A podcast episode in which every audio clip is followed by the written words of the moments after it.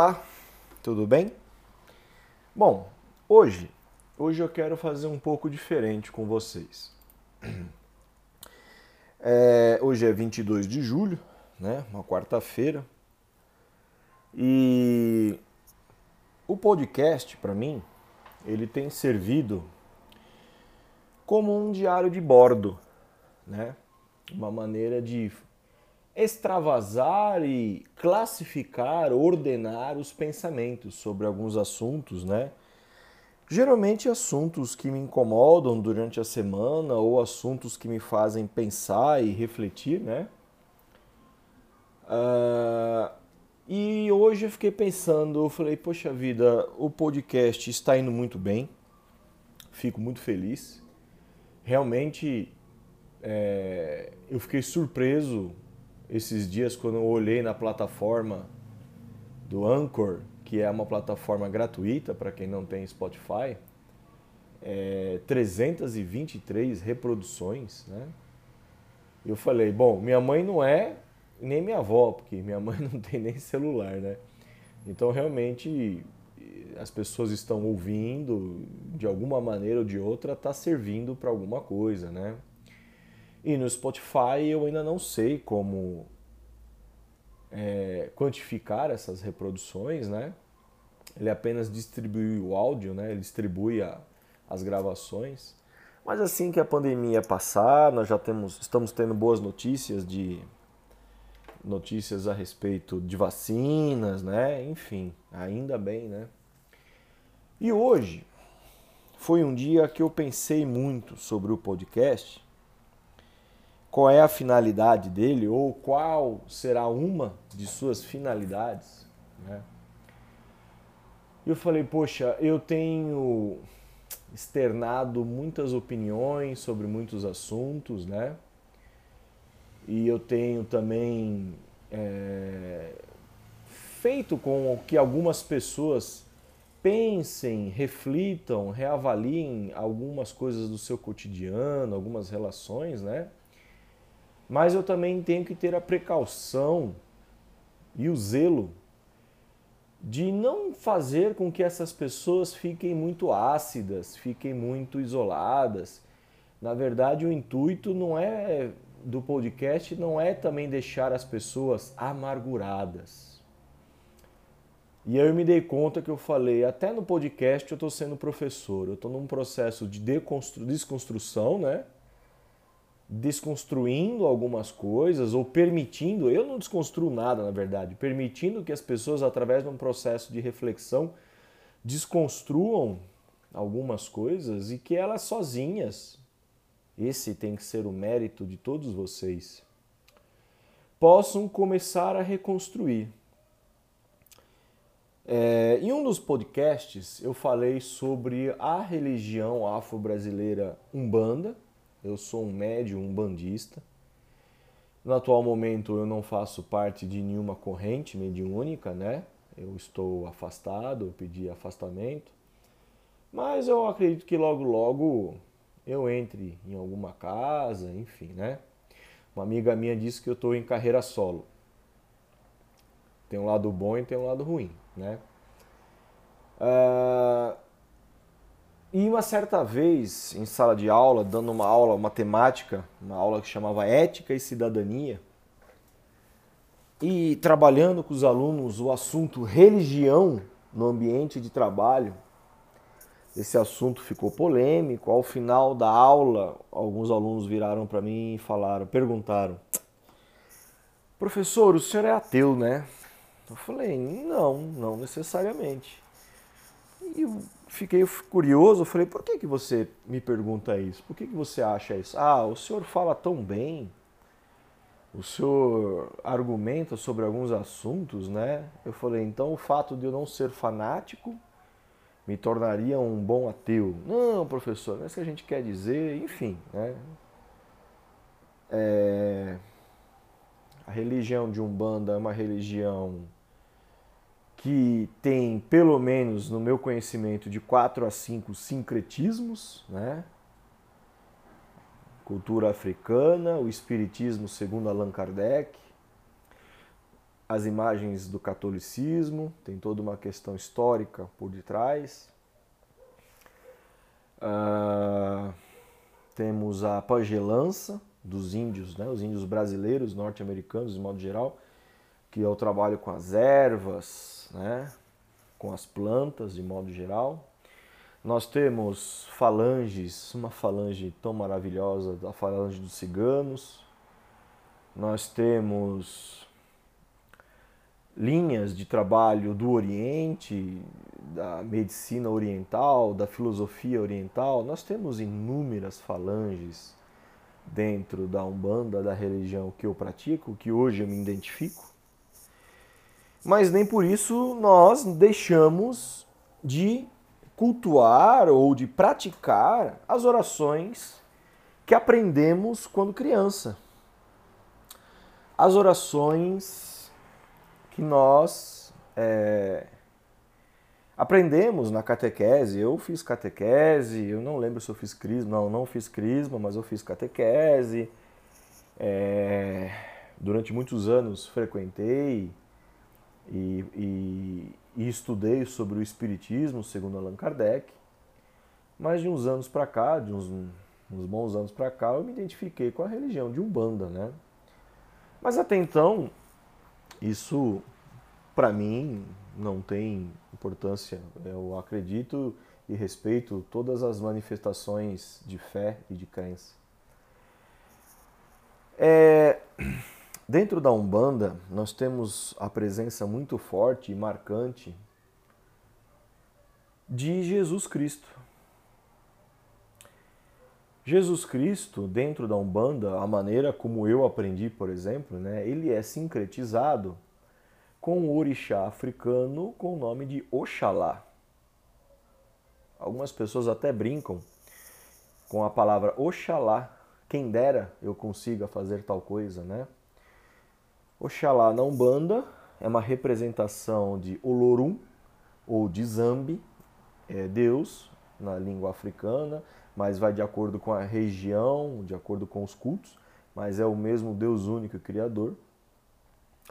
E os orixás são emanações desse Deus, são suas virtudes manifestadas pela natureza, através da natureza e através dos homens, né? Então, Oxalá é uma virtude manifestada de Deus, é uma manifestação de Deus, uma sua virtude da fé. E Jesus Cristo foi um dos mestres iluminados, ascensionados que andaram nessa terra, que tentaram e conseguiram, em sua maioria, ensinar para o homem a fé, o amor incondicional, a caridade, né? um Deus único, uma criação e hoje eu faço um convite.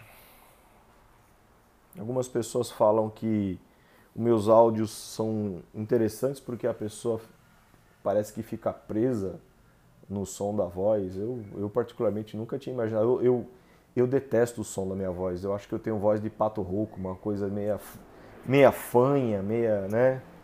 Sei lá. Uh, eu não tenho cursos Hoje eu vi até um, um stories de um rapaz que também é, é um dirigente espiritual, né? Ele, ele, é um cara bem novo e, por incrível que pareça, foi exigido dele um currículo Lattes. Eu achei isso um absurdo.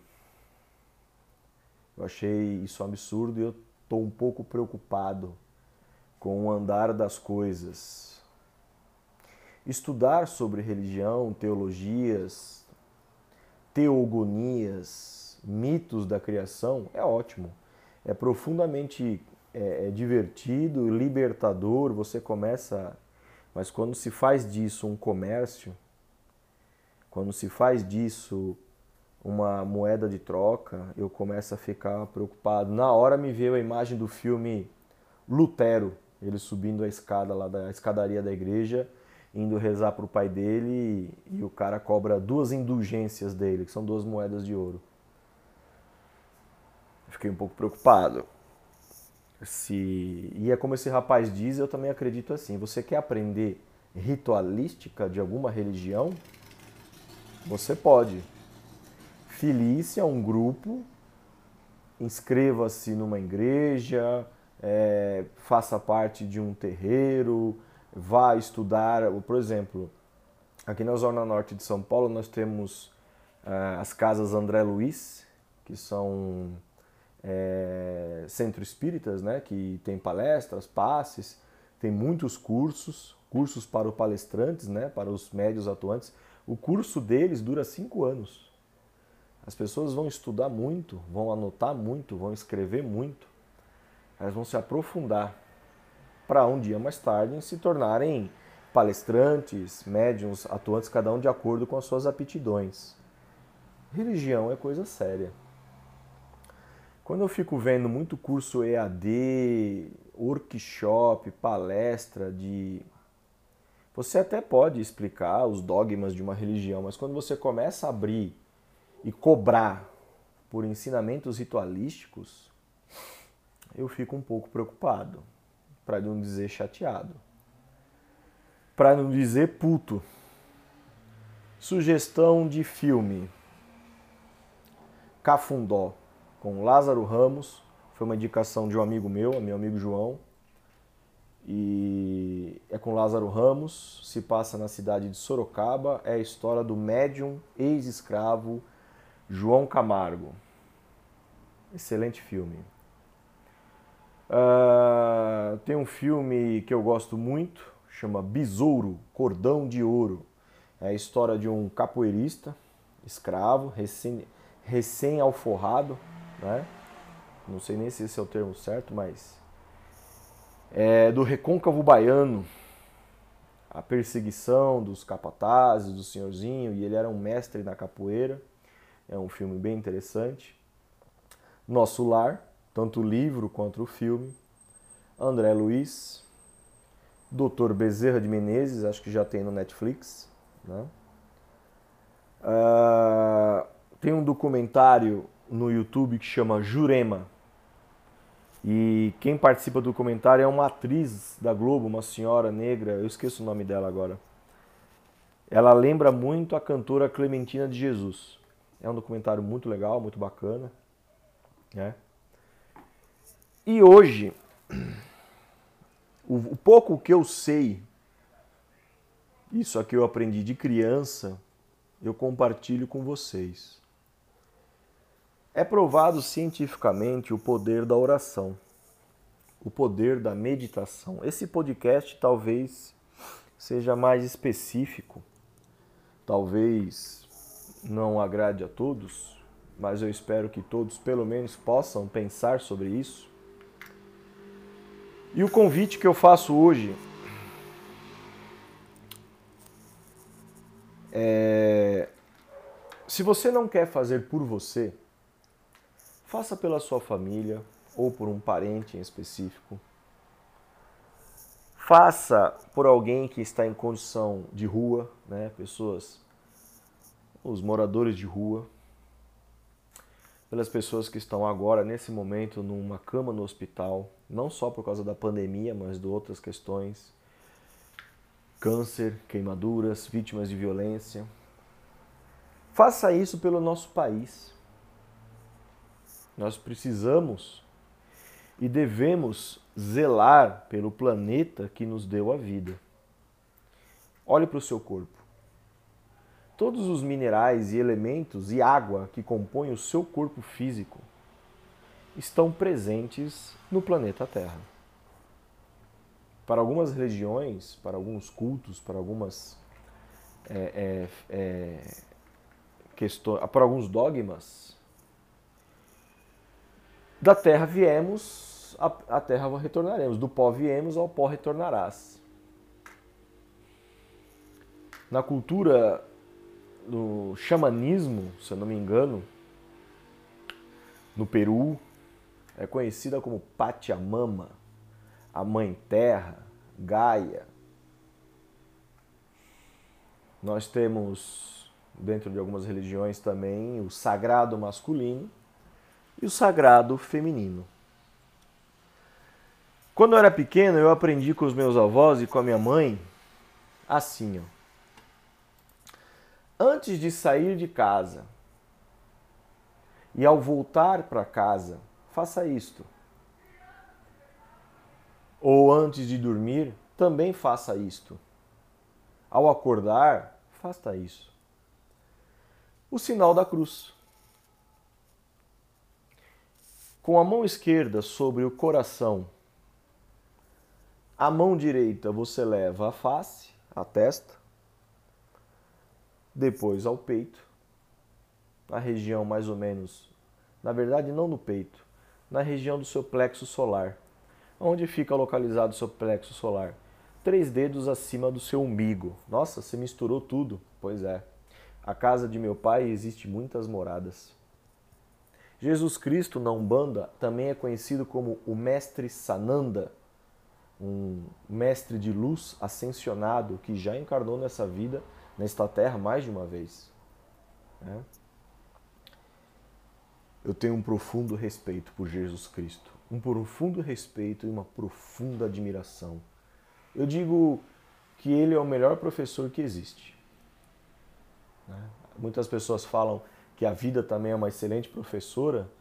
Então, se tivesse uma sala de reunião de professores, ele estaria lá tomando um café de mão dada com ela. Ele é um grande professor. Tem uma paciência que eu não tenho.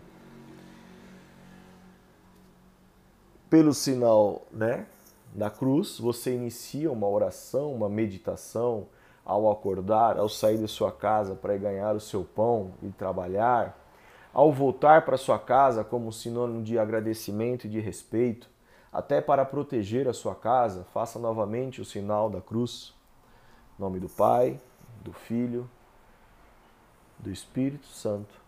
Amém. Do Espírito Santo você vai tocar o ombro esquerdo e o ombro direito. Algumas pessoas têm o costume de beijar a mão e, em certa ocasião, uma vez num cursinho para padrinhos, a moça da paróquia falou que isso era errado.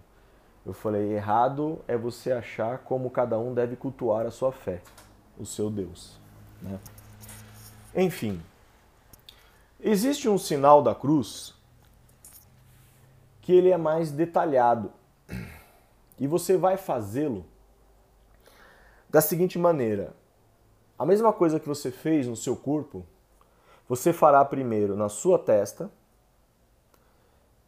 na região abaixo do nariz até o queixo. Eu não sei o nome desse buraquinho que a gente tem debaixo do nariz. É em cima dos lábios, né? Dos lá, em cima, a parte superior do lábio até a ponta do queixo, esquerda, direita. E em cima do peito, em cima, embaixo, esquerda, direita. Pelo sinal da Santa Cruz. Livrai-nos, Deus nosso Senhor, dos nossos inimigos. Em nome do Pai, do Filho e do Espírito Santo. Alguns dizem que esse é o jeito correto de você fazer o sinal da cruz. Eu andei pesquisando sobre a simbologia da cruz e existem inúmeras, inúmeros significados, desde um homem com braços abertos olhando para o céu e clamando, como que um significado que eu achei interessante o conhecimento vem na vertical e esparrama-se na horizontal, porque perante a Deus todos os homens são iguais. Algumas falanges e algumas entidades na Umbanda também usam o sinal da cruz como um sinal de respeito, de fé, de evolução. Né? Então, recapitulando, pelo sinal da Santa Cruz, testa.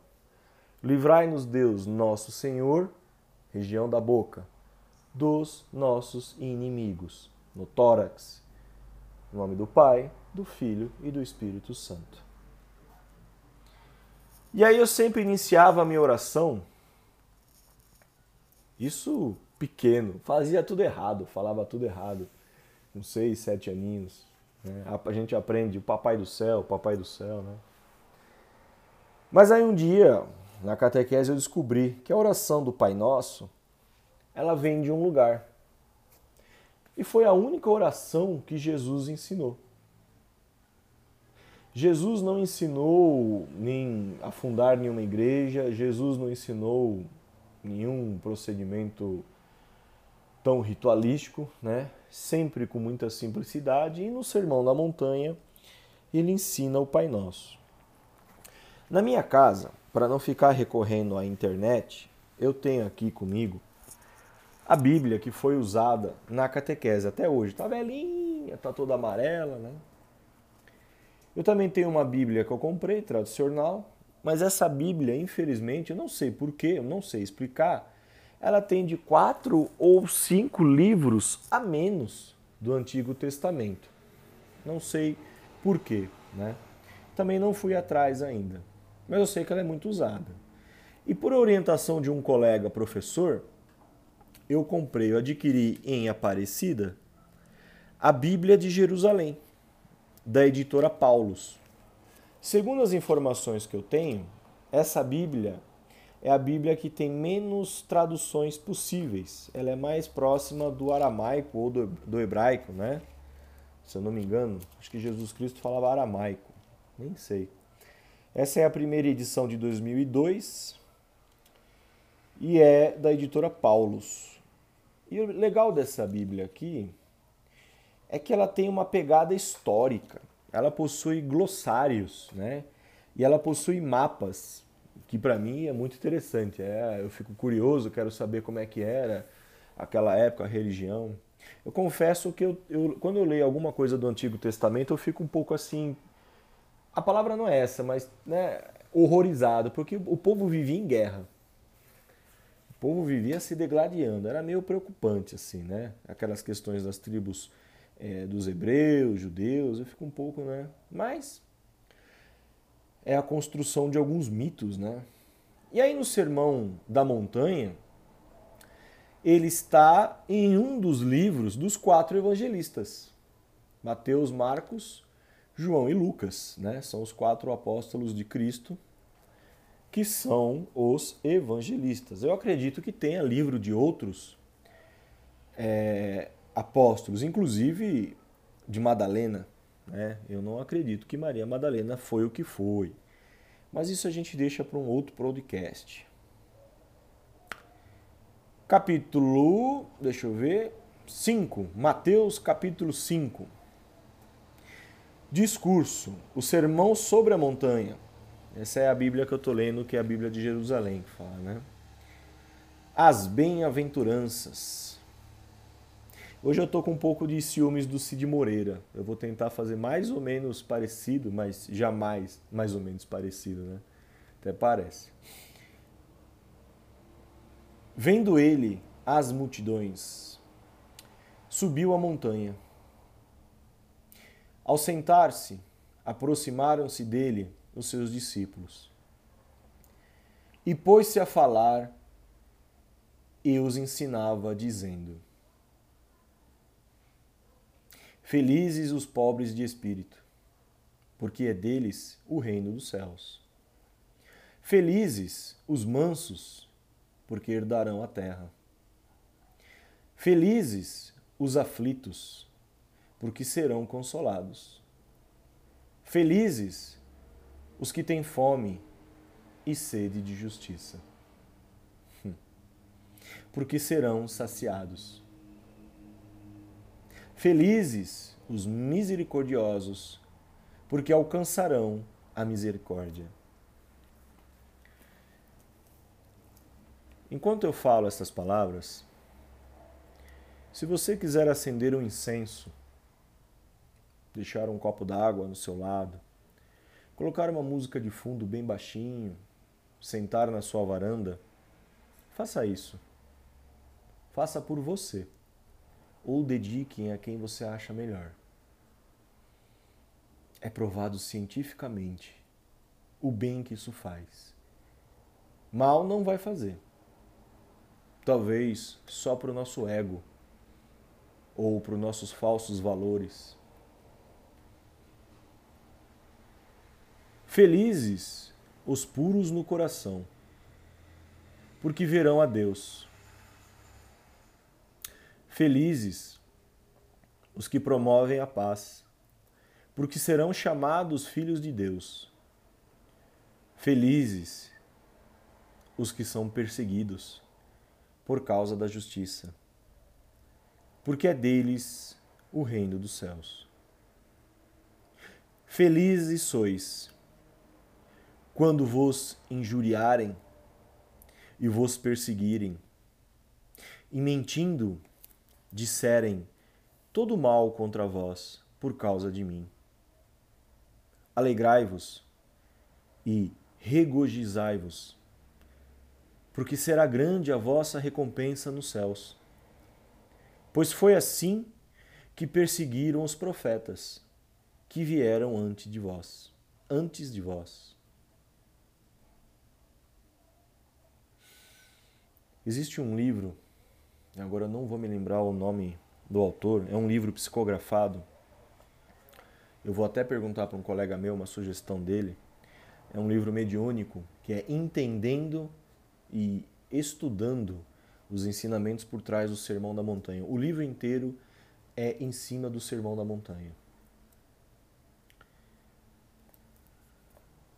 Eu leio pausadamente para vocês prestarem atenção e porque eu também não enxergo as letrinhas. A gente chega numa idade que já começa a ficar meio, né?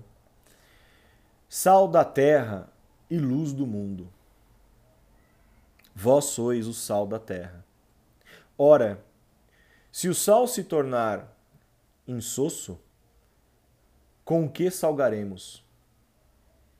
Para nada mais serve, senão para ser lançado fora e pisado pelos homens.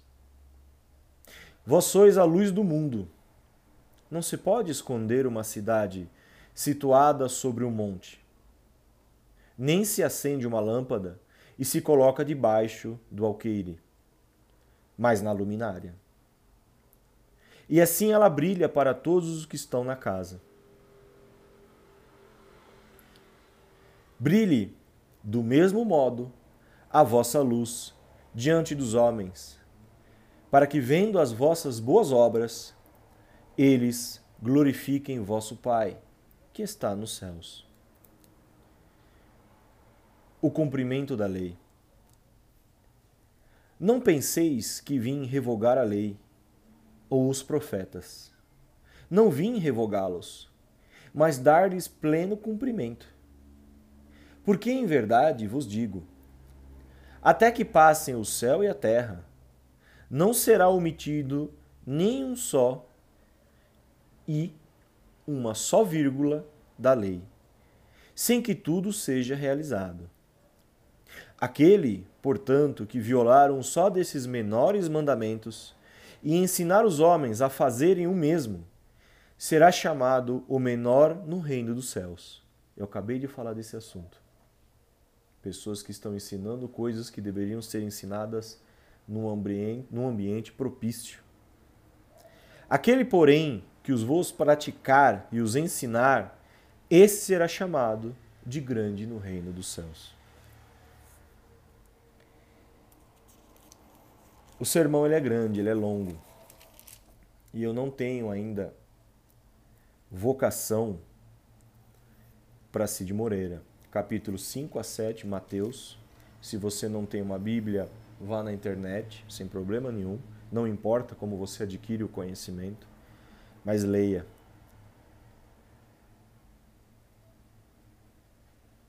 Orar em segredo. E quando orardes, não sejais como os hipócritas, porque eles gostam de fazer oração pondo-se em pé nas sinagogas e nas esquinas, a fim de serem vistos pelos homens. Em verdade vos digo, já receberam sua recompensa. Tu, porém, quando orares, entra no teu quarto e, fechando a tua porta, ora a teu pai que está lá no segredo. E teu pai, que vê no segredo, te recompensará. Nada é por acaso, né? Eu juro para vocês, nada disso foi ensaiado. Simplesmente quando eu fico muito angustiado ou eu quero falar, eu ligo o gravador e gravo um podcast. Eu juro para vocês. Quem me conhece sabe que eu estou falando a verdade. E também não quero ser beatificado por nada. Não quero ser glorificado por nada, tá? Pelo amor de Deus. A oração do Pai Nosso, curiosamente ensinada por Jesus, possui, se eu não me engano, sete pedidos. Se eu não me engano, são sete pedidos ou sete afirmações. A oração do Pai Nosso é uma oração muito poderosa, na minha opinião. Se você está aflito, reze-a. Se você está em estado de graça, reze-a.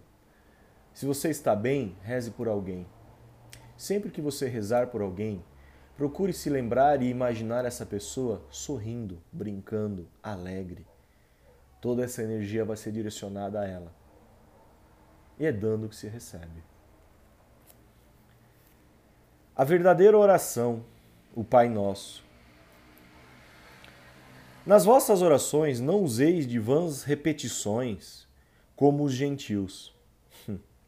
Porque imaginam que é pelo palavreado excessivo que serão ouvidos. Não sejais como eles, porque vosso Pai sabe do que tendes necessidade, antes de lhe o perdirdes. Portanto, orai desta maneira. E ele ensina o Pai Nosso.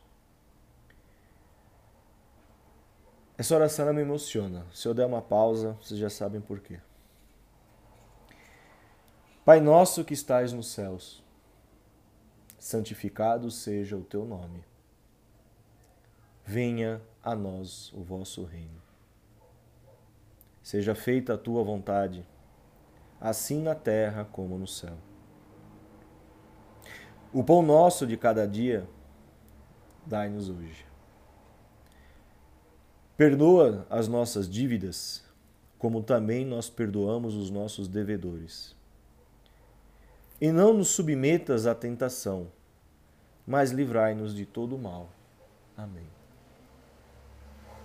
Eu, particularmente, aprendi a parte de perdoe as nossas ofensas, assim como nós perdoamos a quem nos tem ofendido. Eu aprendi desde pequeno assim, na catequese, eu me identifico rezando com essas palavras. Mas o sentido e o propósito serão o mesmo.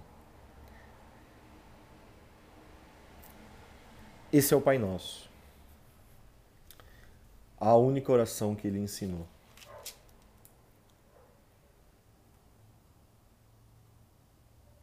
Dando sequência nesse processo, por que, que eu estou abrindo isso para vocês hoje? Porque não adianta eu só ficar criticando, instigando vocês à reflexão e o coração de todos começarem a ficar mais duros, mais amadurecidos. A oração do Pai Nosso trabalha muito uma energia do sagrado feminino, do sagrado masculino, perdão. A energia masculina, o yin, o yang, o yin, né? A oração da Ave Maria é uma oração feita pelos homens, mas que trabalha e cultua muito o sagrado feminino. Nós somos seres compostos de duas energias, masculina e feminina.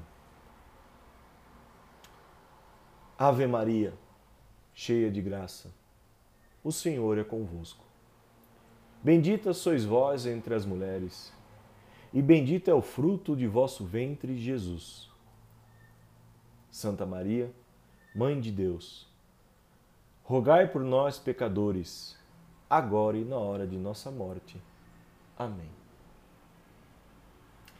Algumas pessoas tiram da oração da Ave Maria Mãe de Deus e colocam Mãe de Jesus.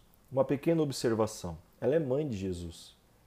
Na oração aparece como mãe de Deus porque ela foi eleita e escolhida pela criação, pelo Criador, segundo o sincretismo católico. Ela foi escolhida por Deus para ser a mãe, para ser a mãe do menino Jesus. Então ela é uma das milhares de milhões de mães de Deus. Todas as mulheres possuem uma energia feminina sagrada, um dom de gerar a vida. A mulher, muitas vezes, e eu já pude presenciar uma situação dessas, ela tem uma capacidade energética infinitamente melhor que o homem. É o sagrado feminino. Ela carrega um mistério em si, é o dom da vida, o dom de gerar uma vida. Lembra que eu falei que todos os compostos de um corpo, de um ser humano, estão na Terra? O zinco, o magnésio, o ferro, os sais minerais de modo geral, a água, né? o carbono, é o corpo da mulher que consegue agregar e dar forma a todos esses elementos presentes nos seres humanos. É uma pena nos dias de hoje, como sempre foi uma pena, ver as mulheres serem perseguidas por toda a humanidade, por toda a história. Maria, Madalena, Joana d'Arc, né? Mas eu também falo, eu quero deixar um comentário do que adianta a política do ódio, do que adianta esse ressentimento de algumas mulheres que odeiam os homens, que odeiam o mundo. Vai levar isso aonde? Vai trazer que resultado? Ódio só gera mais ódio. A única força capaz de transmutar o ódio em coisas boas é amor é compreendendo, é reeducando, é ensinando. Minha opinião, a humanidade tem uma longa jornada pela frente, uma grande jornada. Algumas pessoas já começaram a se despertar, o que é muito bonito, o que é muito prazeroso, mas em modo geral, a grande maioria, assim como eu, temos um longo caminho pela frente. Nós temos aqui uma oração que eu também aprendi essa oração desde pequeno. Bom, minha família, família portuguesa, família católica, e muitas coisas eu aprendi com os meus avós e com a minha mãe. Né? A oração do credo é uma oração bem interessante, e depois eu vou falar por que, eu acho ela interessante. E ela é uma proclamação, e ela é uma ordem, ela é uma por exemplo, nos dias que eu tô meio pesado, tô meio. As pessoas falam que é o tal do olho gordo, né? Abrindo boca, dor de cabeça, dor atrás dos olhos, é o quebranto que fala, né? Você tá com quebranto.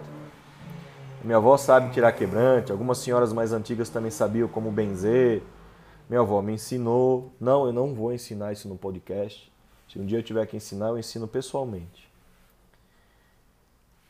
E aí é frase do Homem-Aranha: com grande poder vem uma grande responsabilidade. Mas a oração do credo ela é uma das coisas que faz parte desse procedimento. Creio em Deus Pai Todo-Poderoso, Criador do céu e da terra, e em Jesus Cristo, seu único Filho, nosso Senhor, que foi concebido pelo poder do Espírito Santo. Nasceu da Virgem Maria padeceu sobre Pôncio Pilatos. Foi crucificado, morto e sepultado. Desceu à mansão dos mortos. Ressuscitou ao terceiro dia. Subiu aos céus. Está sentado à direita de Deus Pai Todo-Poderoso, donde há de vir julgar os vivos e os mortos. Creio no Espírito Santo, na Santa Igreja Católica, na comunhão dos santos na remissão dos pecados, na ressurreição da carne, na vida eterna. Amém. Essa é a oração do Credo, é uma oração católica. Uh, nesse momento você deve estar se perguntando: tem algumas coisas nessa oração que eu não consigo acreditar ou eu não gosto. Uh, Jesus Cristo, seu único filho, nós todos somos filhos de Deus.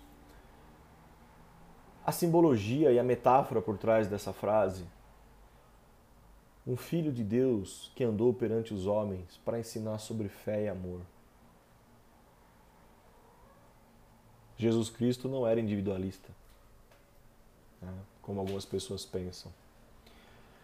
Que foi concebido pelo poder do Espírito Santo, o que é o Espírito Santo senão a manifestação de Deus através do homem e das pessoas? Qualquer gesto de caridade, fraternidade, de amor que você tenha é uma manifestação do Espírito Santo. O Espírito Santo não é uma pessoa, mas é uma pessoa. Você pode ser o Espírito Santo, o teu anjo da guarda é a manifestação de Deus. Eu não preciso ficar dando muita explicação porque surgem inúmeras e milhares de entendedores sobre a etimologia das palavras, as orações, a teologia. Aí eu falo para essas pessoas: lê o Sermão da, Sermão da Montanha. Eu parto do seguinte princípio: aprender dogmas e ritualísticas é importante? É importante. E se você não sabe rezar, Deus não te ajuda? Eu não creio que essa força criadora do universo seja punitiva. Na verdade, tudo que a gente está vivendo agora no mundo em relação à doença, à pandemia, é fruto da ignorância e da ganância do homem. Eu não consigo atribuir isso à natureza e nem a Deus. Padeceu sobre Pôncio Pilatos, o general romano que lavou as mãos, que preferiu libertar um bandido e sacrificar e punir um, um homem de bem. Isso é uma simbologia, uma analogia até os dias de hoje, né? A valorização do que se faz de errado e o certo não tem tanto mérito. Foi crucificado e o que mata Jesus não é a crucificação, é a lança de longivos, que aparece em muitos filmes de ficção científica, filmes até de super-heróis, né? É a lança do destino. E foi sepultado. Vou contar um segredo para vocês. A família de Jesus era pobre, tudo aquilo acontecendo. Jesus possuía um discípulo em segredo. José de Arimateia. Um judeu com muitas posses que se converte ao cristianismo por causa dos ensinamentos de Cristo. Ele era amigo da família. E ele não só compra o túmulo, como ele financia todo o processo de sepultamento, o santo sudário. Depois ele é descoberto, ele é perseguido, ele é preso e ele é morto. José de Arimateia é um semironda, termo utilizado para os santos católicos que são presentes na Umbanda. Santa Rita de Cássia, Santa Teresa, José de Arimateia, São Francisco de Assis, protetor dos animais e das pessoas desvalidas, dos pobres. E assim vai. Frei Galvão, Irmã Dulce. Interessante, né? Uh, ressuscitou ao terceiro dia, na Páscoa. Ele é morto numa sexta-feira da paixão, às três horas da tarde. E aí você se pergunta, nossa, que curioso, eu acordo muito às três horas da madrugada. É o horário inverso da crucificação. Muitas vezes, a explicação que eu tenho também é uma hora que um planeta está se reciclando, expurgando algumas energias e dependendo se ele estiver muito pesado, você sente isso, você acorda. O que eu faço?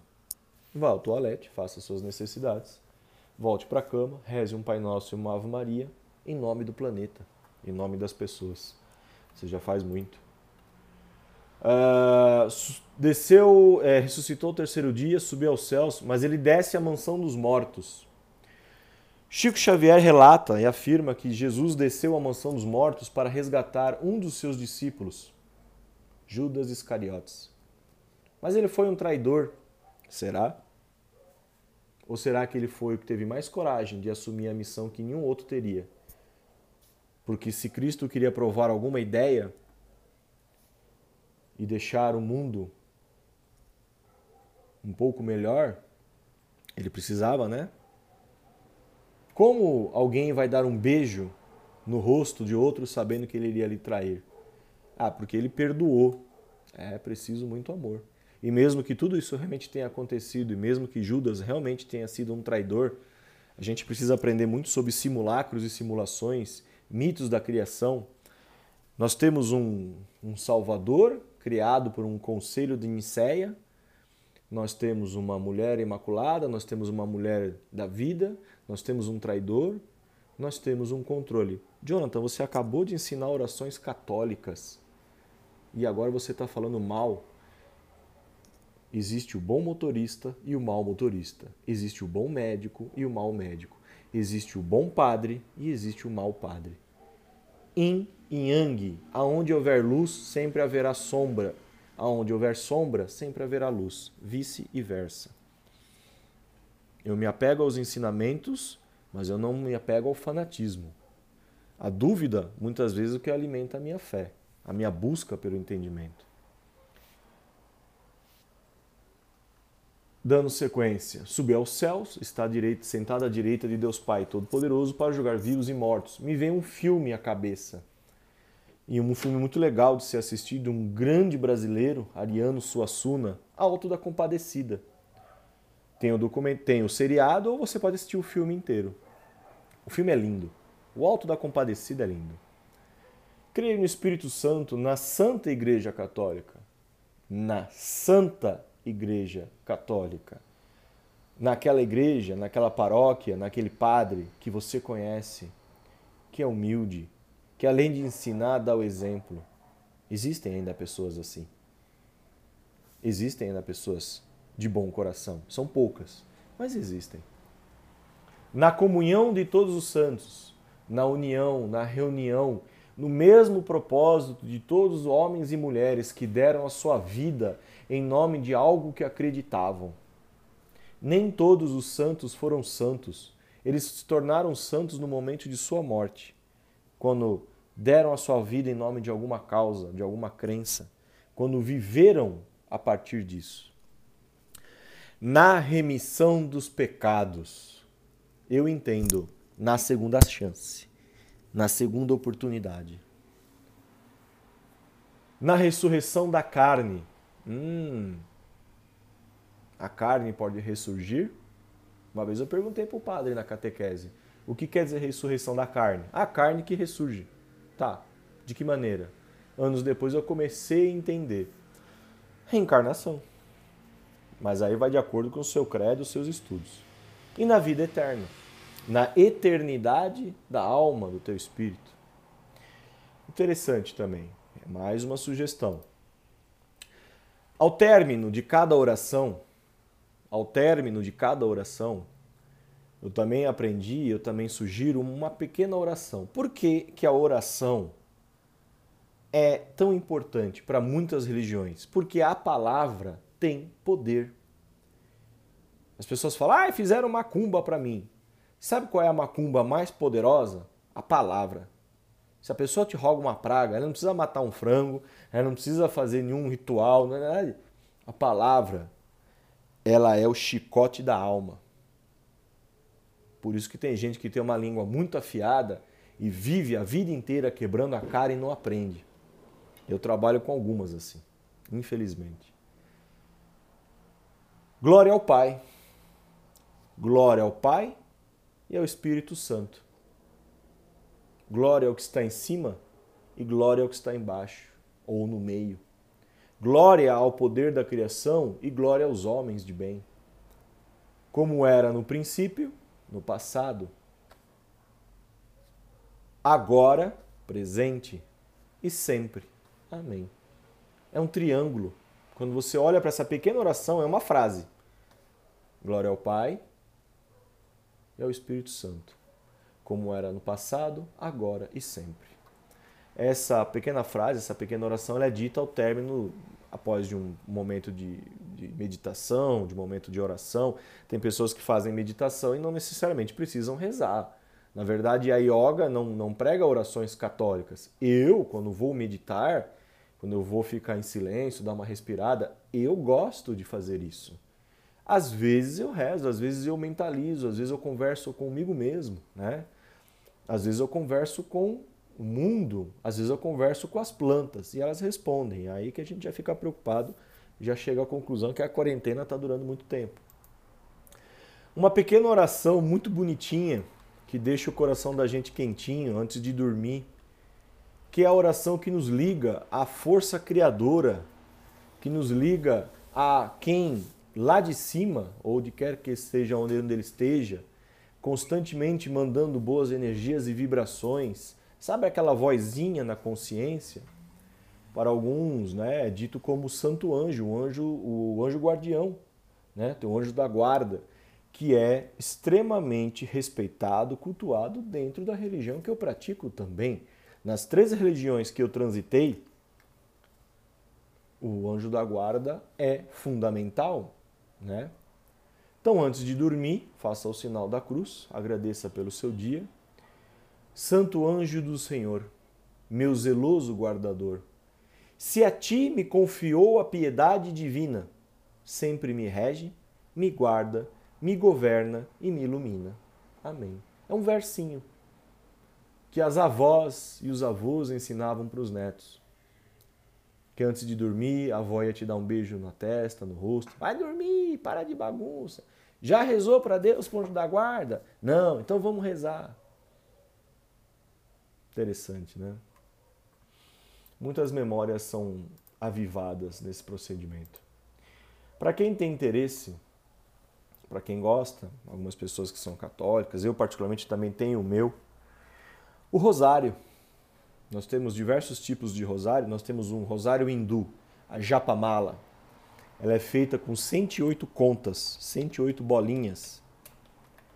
São as bolinhas da árvore do sândalo. Geralmente são de sândalo, pode ser de pedrinhas. Ela é um cordão sagrado feito de contas usado para os praticantes da meditação, né? Na yoga e no hinduísmo possui geralmente 108 bolinhas 108 contas, né? É, tem as suas variantes, que é de 54 ou 27, né? A, que eu tenho, ela é de madeira. Ela é de casca de sândalo, né? É uma árvore sagrada na Índia, né? Tem um cheiro muito gostoso. É, uma dica: quando você for comprar uma japamala, um rosário, quando você quiser confeccionar alguma coisa, não use plástico. O plástico é matéria morta, ele é proveniente do petróleo. O petróleo é uma, é uma matéria pesada, é uma energia suja. Ela polui o ambiente. É algo que já morreu e virou óleo. Você usa madeira, porque é algo que tem vida. Ah, mas a árvore foi cortada. Tá, criatura, tinha vida. Você usa de pedras, pedras esotéricas que você quiser, né? porque a pedra é um mineral, está presente na natureza, ela vibra, ela tem energia. De cuidado com o tipo de pedra, não é toda pedra que você pode manter muito próximo do seu corpo, né? Eu não vou dar workshop de pedras porque eu não entendo tudo sobre pedras. Eu tenho algumas, sei a finalidade de algumas, e tem algumas que têm uma energia tão forte que vai te deixar meio desequilibrado. Então, cuidado com pedras. Ela pode ser feita de bolinhas de cristal, igual as guias de Umbanda, né? É vidro, é cristal também. É, é uma, aí a gente está falando de algo mais neutro, né? Mas evitem rosários, guias e japamalas de plástico, tá? Uh, ela pode ser de porcelana. Algumas guias na Umbanda e alguns rosários que eu já vi são feitos de porcelana. Porcelana nada mais é que um tipo de terra, é argila com não sei o que, terra, né? E de sementes, os índios, por exemplo, fazem os seus colares com sementes, né? Tem vários tipos de semente. Tem uma semente muito famosa, você compra em algumas lojas de artigos religiosos, chama Lágrima de Nossa Senhora. É uma semente é, e que você pode fazer um rosário, fica muito bonito, né? Ou uma japamala, enfim. Na Umbanda ela é utilizada para fazer uma guia também, né? Ah, então, o rosário é um. É, eu, eu acredito que ele é uma ferramenta muito poderosa de oração. Você não vai fazer apenas uma oração, mas como você. Um, um rosário católico, né? o terço. Ele tem 50 Ave 5 Pai Nossos, se eu não me engano. Deixa eu até pegar aqui agora o meu para conferir, porque eu. Né? Uh, um, dois, três, quatro, cinco, são seis Pai Nossos, na verdade. Né? Depois, quem quiser tiver interesse, eu tenho um folhetinho. Peguei um folheto numa igreja. Eu falei, cara, deixa eu aprender a rezar o terço direito, né? Por quê? Porque eu vejo a minha avó rezando o terço. Uh, o terço, você. O, o, uma outra dica também: não compre um terço com a imagem da cruz de Jesus Cristo crucificado. Eu acho. Isso aí é uma, uma, uma questão minha. Eu não acho muito legal eu não gosto de lembrar dele nessa situação. Eu acredito na cruz, né? no, no simbolismo, na energia por trás dela, mas eu não gosto de ver ele lá. me incomoda. Às vezes eu ia na casa de algumas pessoas, eu visitava, eu via aquele crucifixo na sala com ele lá crucificado. Eu, eu não gosto. Eu, me, eu, fico, eu fico chateado. Né? Pode ser bobeira, mas eu não gosto. Eu prefiro um rosário. O meu é todo de madeira e a cruzinha também é de madeira. Quando você inicia o sinal da cruz, ao que você vai dedicar esse, esse terço, essa oração. Então, pela cruz, você começa é, com a oração do Credo. Logo em seguida, você tem o primeiro Pai Nosso, três Ave Marias, um Glória. Antes de ir para o próximo Pai Nosso, você tem o Glória, glória ao Pai, ao Filho, ao Espírito Santo. E você vai para o segundo Pai Nosso. Essa é a primeira parte do terço, né? Aquela parte que fica pendurada. Aí você começa com o primeiro mistério, o terço. Isso aqui é muito grande, depois eu passo para vocês. O terço possui quatro mistérios de acordo com os dias da semana. Rapidamente. Se você vai rezar o terço das terças, sextas, domingos de quaresma até a Páscoa, são os mistérios dolorosos. E aí depois eu passo o link ou o livro que explica o que são os mistérios dolorosos, né? É, é os mistérios de sua redenção, de toda a, a toda a, a, a, paixão de Cristo, né? Depois eu explico, não vou ficar, senão o áudio vai ficar duas horas. Se você vai rezar quartas-feiras e domingos até a Páscoa, você está rezando na quaresma, são os mistérios gloriosos, né? São os mistérios que têm a ver com a intercessão de Maria. As frases, os gestos, o que ela faz pelo filho, aquela cena, né, ou aquela a parte do sudário em que ela seca o rosto enfim, né?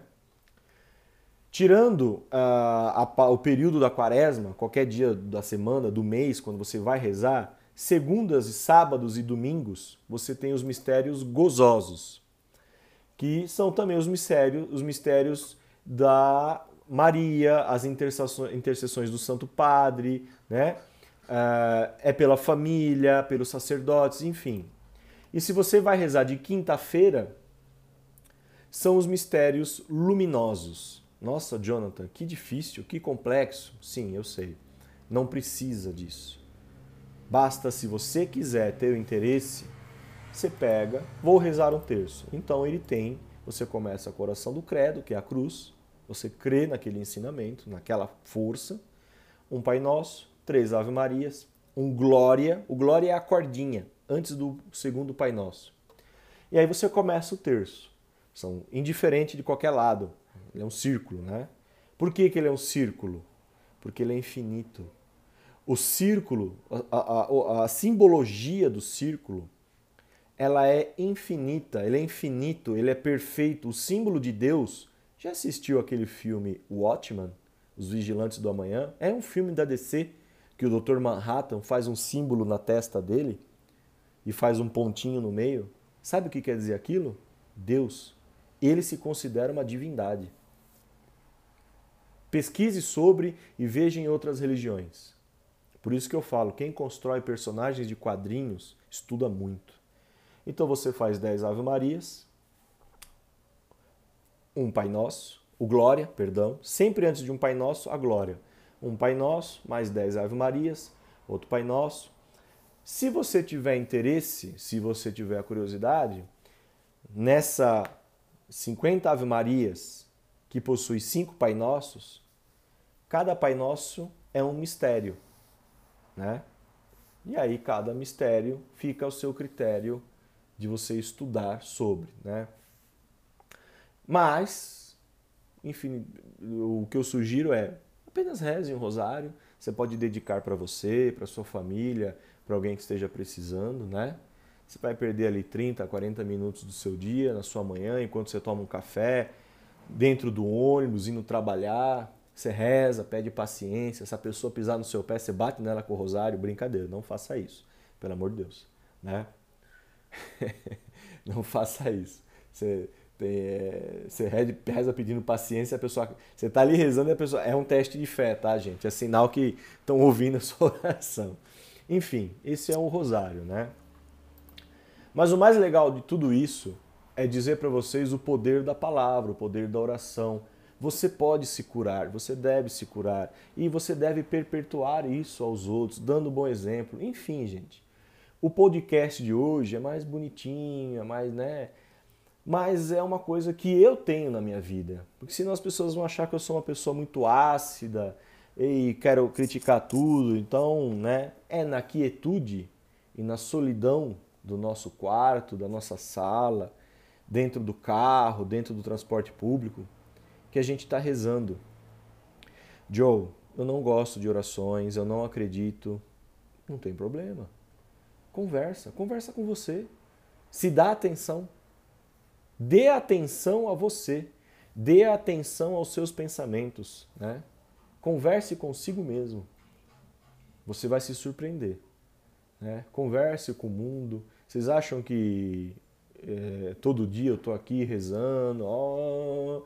Tem dia que eu estou puto da vida, eu estou bravo, estou chateado. Tem gente me enchendo o saco. Eu rezo. Tem dia que eu brigo com Deus ou oh, eu não sei o que você quer de mim, tá difícil. E tem dias que eu falo, tá, tá bom, se eu tô aqui deve ter algum propósito que eu ainda nem imagino. Mas deixa eu fazer alguma coisa por mim ou alguma coisa por alguém. É isso. Esse é o poder da oração. É... Para quem é católico, para quem gosta ou pode acender uma vela, Segue o seu coração uma vez por semana. Acende uma vela para o seu anjo da guarda. Põe um copinho de água do lado, põe num pratinho, põe num lugar que assim, eu tenho um pouco de medo de vela dentro de casa, de cair, pegar fogo, eu morro de medo. Então assim, quem mora em prédio, faz na lavanderia, põe numa prateleira assim, na, na, lavanderia ou em algum lugar. Se você vai sair de casa, eu, eu faço isso. Às vezes eu vou sair, vou trabalhar, eu fico com medo de deixar a vela em cima de algum lugar, cair, acontecer um acidente, eu ponho em cima da pia. Né? O granito da pia, tudo. Se, se tombar, nunca aconteceu. Né? Mas se tombar, tá na pia, né? Não tem cuidado com gás, nunca deixar gás aberto, enfim, né? É, eu gosto, eu tenho um cantinho na minha casa especial para isso. Tem pessoas que falam, ah, eu, a vela do anjo de guarda tem que, ter, tem que ser acesa acima da cabeça. É, porque o teu anjo da guarda não vai conseguir alcançar a luz que está no chão. E assim, é como se ele precisasse daquela luz. Na verdade, olha eu falando o que não é para falar, né? Aí se tem um pai de santo ouvindo, já está rolando processo com esse colega. Colega, um conhecido. É, essa, essa, luz, né, a chama da, da, da vela, ela está fortificando e imantando a tua conexão com o sagrado, com o divino, né? essa energia ela vai ser utilizada para fortalecer esse canal e toda essa ritualística, esse procedimento, né? Eu penso assim, para atitude de medo, de insegurança, nada melhor do que a gente fazer algo como o trabalho, né? Como se você não confia no seu automóvel para viajar, o que que você faz? Vá no mecânico e faça uma revisão. Você vai viajar um pouco mais confiante. Se naquele dia você não está legal, se você acordou meio estranho, se você está triste, está chateado, faz uma oração. Mal não vai fazer. Ah, eu vou acender uma vela aqui para o meu anjo da guarda, né? Peça licença. Você quer botar acima da altura da cabeça? Bote. Segue o teu coração. Segue o teu coração, né? Só não deixa dentro do quarto, porque é o que eu falei, pode acontecer um acidente, a vela cai. Imagina se você tem carpete e chão de madeira no quarto, é um perigosíssimo, né? Enfim, é isso. Eu espero que de alguma maneira estas orações que os nossos avós nos ensinavam e alguns esclarecimentos, não sei se esclarece totalmente, né, mas possa ajudar de alguma maneira a todos, né? E vamos refletir sim, vamos continuar questionando. O pensamento crítico é fundamental, né?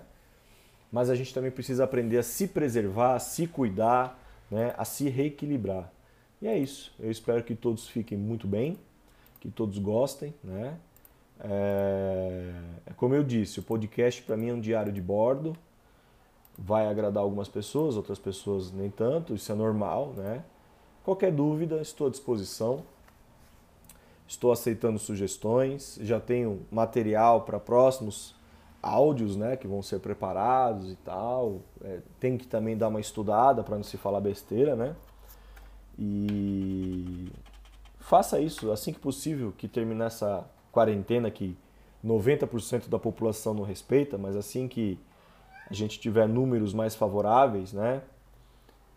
Procure ir em algum lugar em que você goste, uma praia, um parque, fazer uma trilha, uma cachoeira, é... alguma coisa em contato com a natureza, né? Fazer uma caminhada, mas faça isso sozinho. Faça isso sozinho e reze um pouco, medite, né? Agradeça por tudo que a gente passou, por tudo que a gente sobreviveu, né? Superamos e comece aos poucos a se reconectar com a sua vida, se é que você já não está fazendo isso. Um forte abraço, uma ótima semana a todos. Obrigado pela paciência, obrigado por estarem é, compartilhando o material. Eu só tenho a agradecer, né? E é isso, minha gente. Tchau, fiquem todos muito bem. Bye!